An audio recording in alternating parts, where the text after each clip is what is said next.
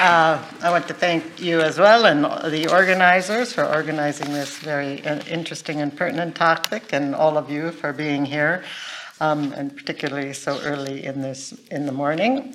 Um, hopefully, uh, I'm going to get to talk in English. You'll understand me uh, okay. Um, I think, as pointed out, I'm primarily a Japan specialist and have been involved in the culture and the symbols thereof, a very long engagement through many years and decades. And I was actually rather excited about the topic of this conference because of um, the ways in which rivers and waterways in general are very important. And I think uh, not only important in terms of people's lives, Japan, everywhere in Japan is an island, and so uh, people have this interface with water, both in terms of the oceans, the seas, and the riverways that run through um, most people's lives. Um, but also the sense in which they reflect a kind of world ethos or cultural ethos, which involves this sense of uh, multiple subworlds that actually together can be thought of as, um, as the world in its entirety. And rivers are symbolic of that because of the way that they reflect. So there's this mirroring. And as you see images, uh, it is, for example, the, an image as you see it when you can see it both the portion above ground and that portion reflected in the, the river or in the water that is the true image somehow of the world.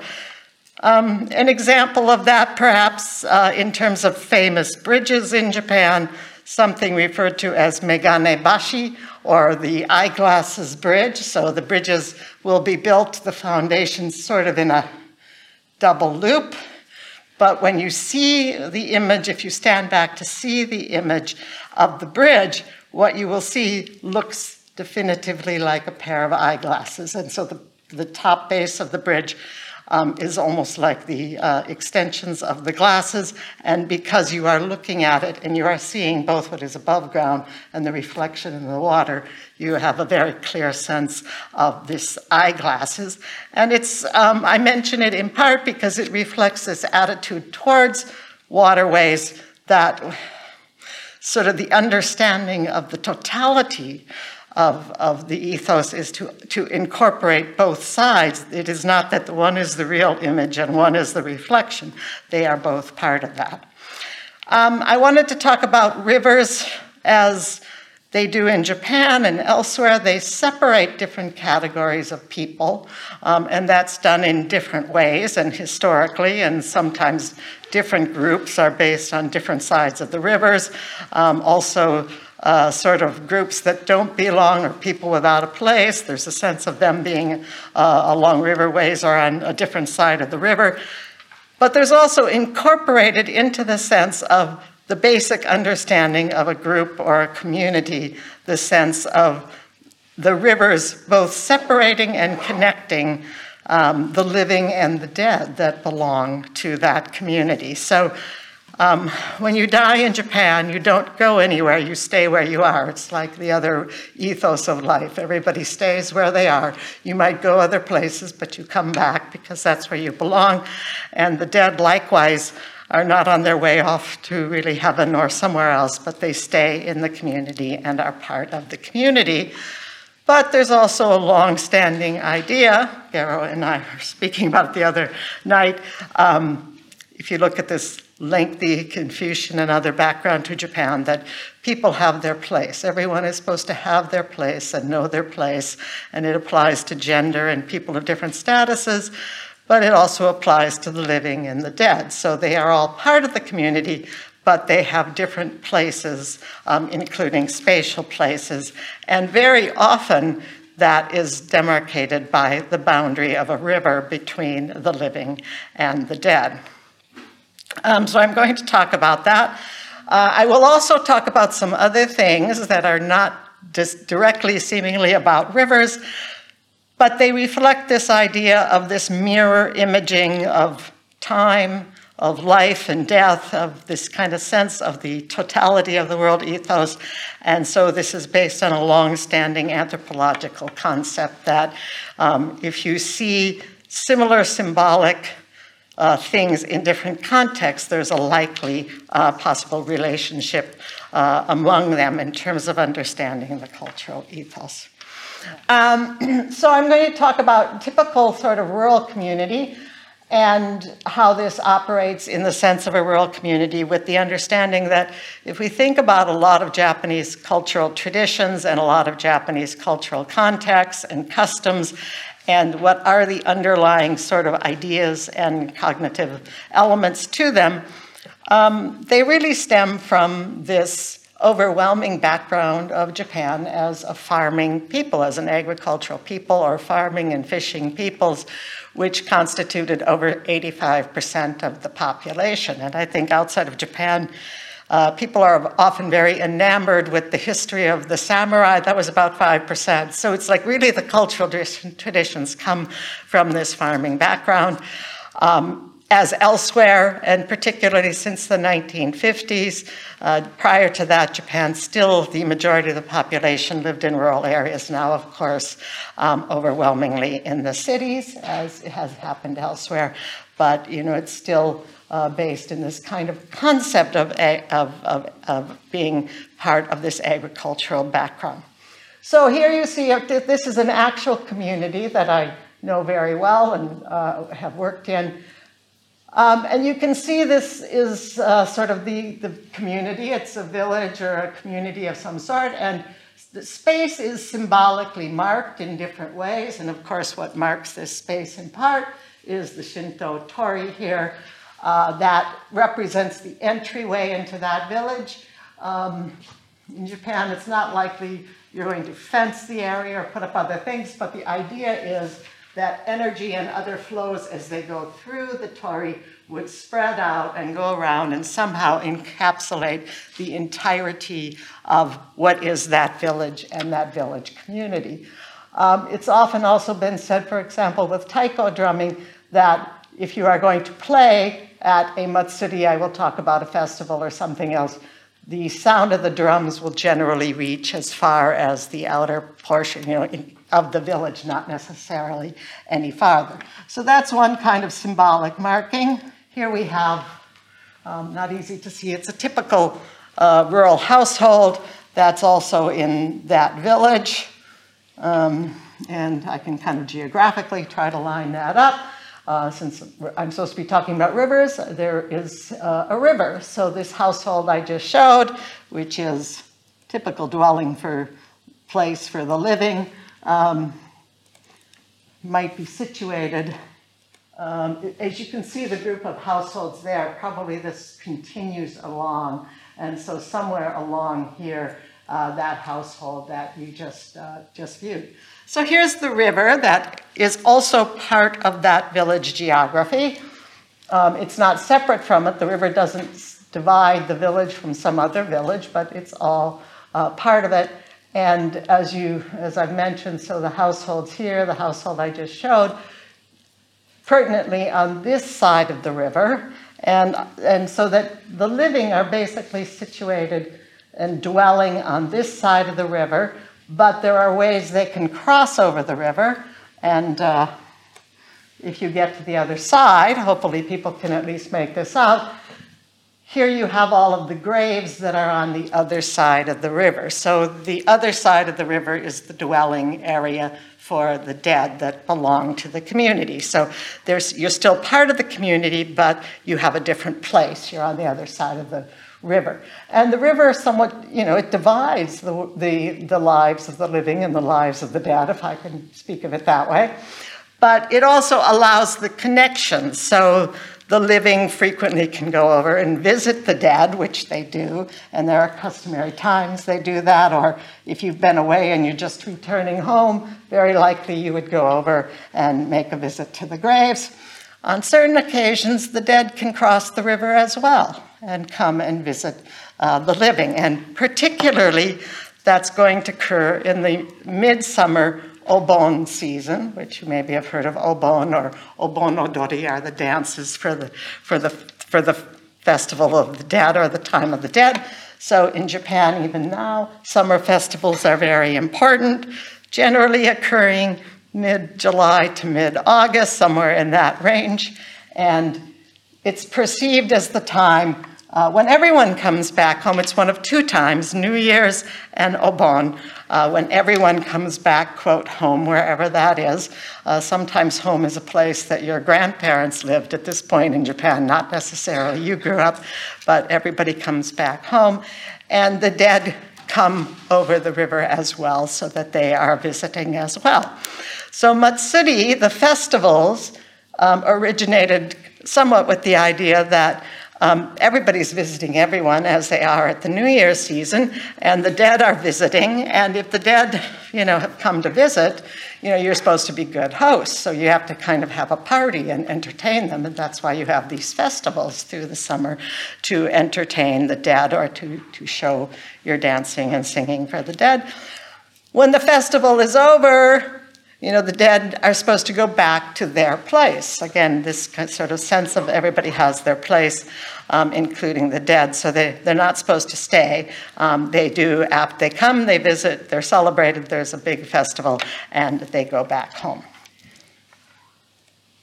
Okay, um, I mentioned these two seasons. Uh, very specifically, the summer Obon season is the time of honoring the dead ancestors or the dead.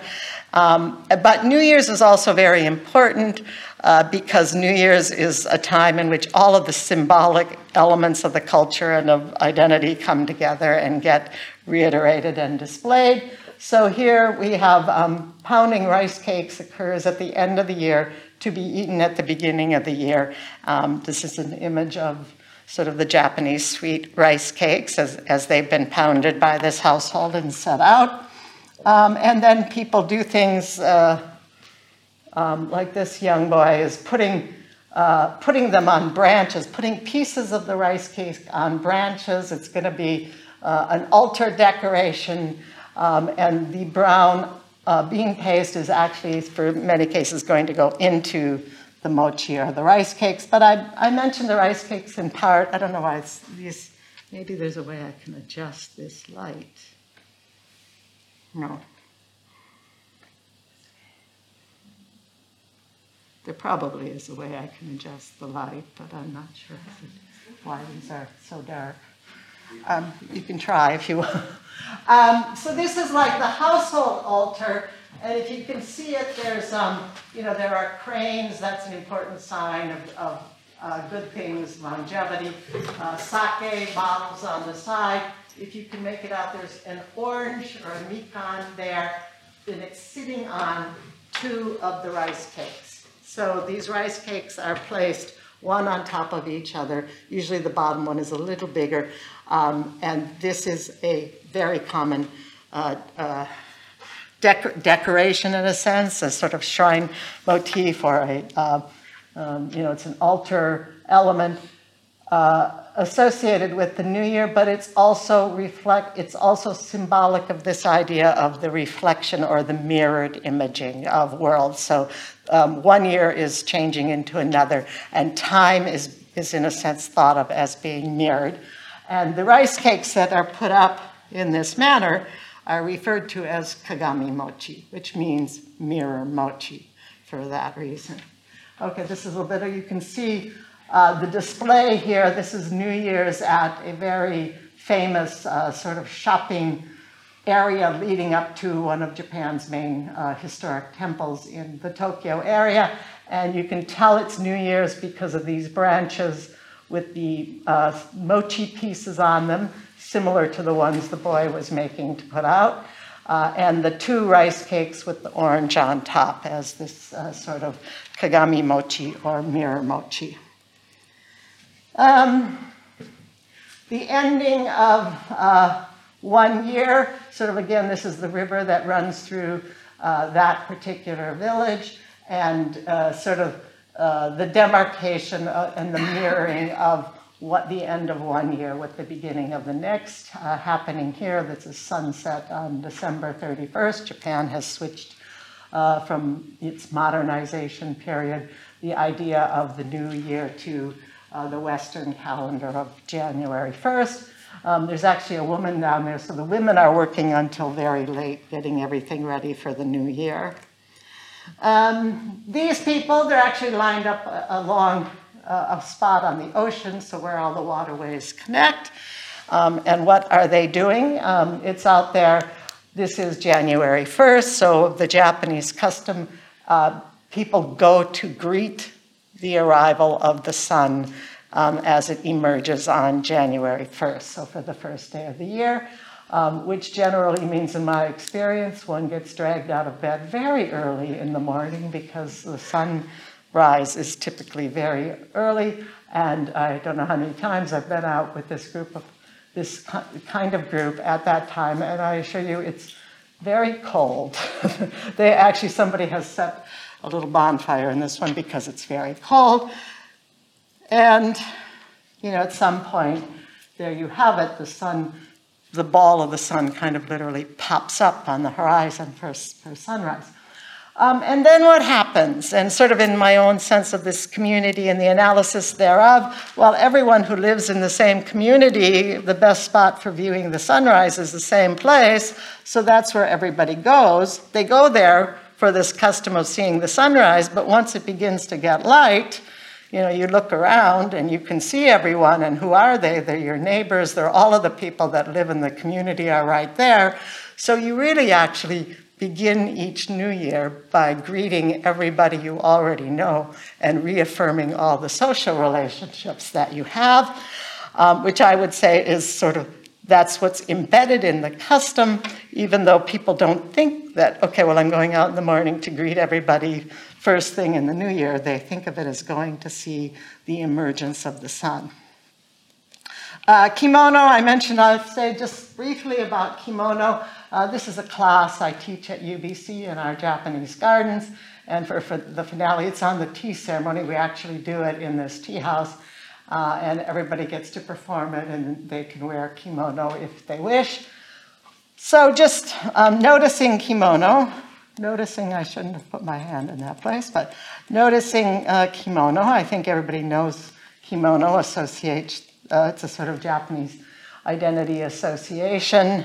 Uh, a workshop we did in the uh, Museum of Anthropology where everybody was taught how to put on a kimono. Um, the woman on that end is one of my colleagues who's both in anthropology and the Museum of Anthropology. The woman on this side is uh, one of my former students. Um, she actually is a licensed kimono teacher, so in Japan you have to go to a community college and get a degree to be someone who dresses someone in kimono, and uh, she has one of those degrees. So, just looking at kimono, um, again, this sense of the way in which kimono mirror present these mirror worlds that is very important if you're in Japan um, and doesn't seem to get perceived often by outsiders. There's one overwhelming rule, I would say, about wearing kimono. Um, and then there's really lots of rules. It's Japan, so there's lots of rules, lots of conventions. Um, they're dependent on marital status. Um, these, we're all wearing so called short sleeve kimonos, but there are long Sleeve kimonos can only be worn by single women up to a certain age. Once married, you have to eliminate the rest of the sleeve. Um, there are things about color, things about patterns suited to age categories and suited to the seasons. But one overwhelming rule, which Westerners, when they try to use this idea of kimono wearing, um, seem to me to always violate, which I find interesting, in that rule. So, to give an example, uh, this was a knitting book in which the cover image is um, you have the pattern to knit this kimono jacket, is what they called it. So if I were to say there's a, there's a violation of the most important rule in my mind, uh, anybody pick that up? Yes. Maybe how it's bound, the kimono is bound that way and Right. There's something about the way it's bound, and the, what I would say the overwhelming rule is the kimono is always worn right under left. And when Westerners imagine or image, you know, they don't say it's a kimono, but kimono style, style tops, jackets, they do it the other way around.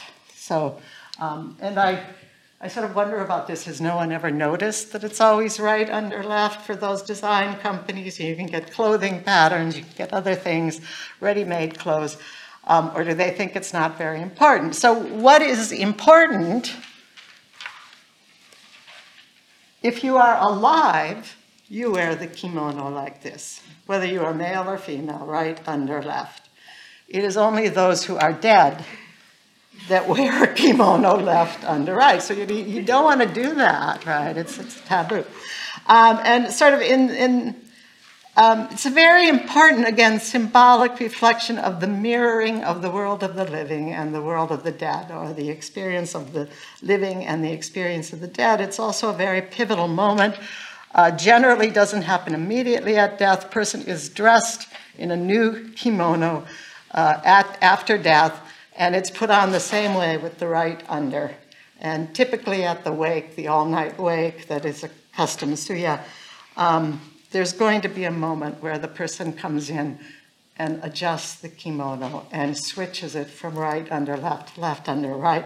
Um, and I myself think, okay, that's it's a very emotional moment because you know you've kind of been partying with the dead, and um, it's an excuse to drink and other things. Uh, but when the kimono gets shifted, that's when the person really moves from a persona among the living into one among the dead. Um, riverways for the Obon system, uh, the Obon custom, as I mentioned, uh, the dead come and visit. Well, you have to make sure you send them back to where they belong. Um, and this idea of, of rivers coming into place often um, you know, not every community necessarily has a river running through it, but many, many do, or many of them are situated, or nearly most of them, I think, on rivers historically. And um, uh, this is actually, of course, Hiroshima and the Hiroshima Dome, and it's taken at one of the annual commemorations. And typically at the end, you know, this is the lighting of these little fire lanterns that then float along the river. And it's, you know, a beautiful sight, but it also reflects what is done typically um, and was done as part of sending the dead back home. So, you know, the waterways, again, the rivers become the means by which you get to send the dead back home. Um, and, you know, the atomic bombings happen to occur right during this sort of Obon season, uh, so the commemorations occurring when that's done. Um, so uh, uh, that's uh, just a few more images of another instance. Uh, the rest of these slides are not mine. Uh, the previous ones were. But this is an area of Japan called Amano Hashidate. I put it in. It's in Kyoto Prefecture. It's not the city of Kyoto. It's way on the outskirts of the prefecture, very difficult to get to. Considered one of the three best scenic views in Japan. Uh, but it is difficult to get to. And it's a sort of strip of land. It's almost as if the land has become the river through the river, through the water as the land. And the sense of and the importance of that is not just its natural beauty, but again, the sense of the mirroring of the land, what's under the water, and also what's in the skies, and they all come together. So, a more typical view of that area. And uh, this mirroring suggestion, this is a very historic interest in this as a scenic area, goes back to these woodblock prints in the Edo era, so uh, that's 1600 to 1868. This is probably late 1700s or 1800s.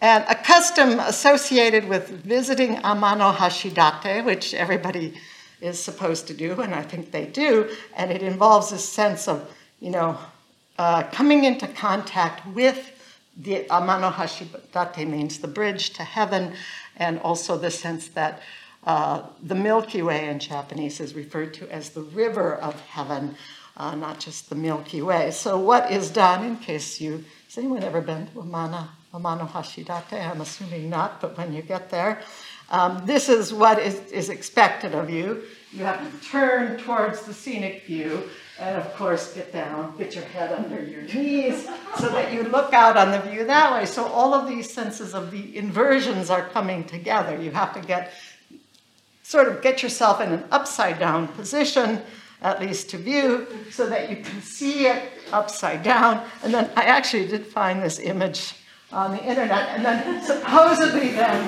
what you can see are all of these inversions that come together.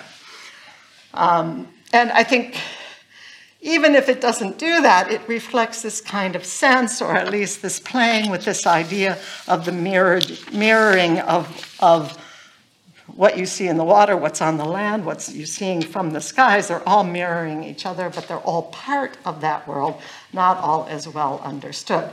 Um, I hope people do get a chance to go visit there. Uh, my spoiler alert um, you don't actually see this view. I did not put this upside down, this was how it appeared. Um, but you don't see it, even if you go to all the effort of trying to view it upside down, because it's just like if I look out at you, I see you in a manner that appears to me to be right side up, and if I turn around and I get my head underneath and look at you from that way, I still see you as if you appear to be right side up, because it's how the brain and eye work together. Um, so, uh, so we're never seeing. So the question is whether what we are seeing is right side up in the first place, I guess, because um, uh, it's not. Um, it's it's always presented to us as that way. Um, but I will leave it uh, there, and I think my emphasis is on the rivers as sort of demarcating, dividing, but also allowing the connections and then the connections to, you know, to, to send things back to their places for other times. And this sense of the way in which the living and the dead are in relationship to each other, connected to each other, um, but are mirrored in various ways, both in terms of the dwelling spaces on other sides of the river, the use of the kimono, other things. If you're ever watching Japanese mod- horror movies, you know, the ghosts show up, you, you will notice now the ghosts always have their kimono with the left side under the right. That's now you know why. So, okay, thank you.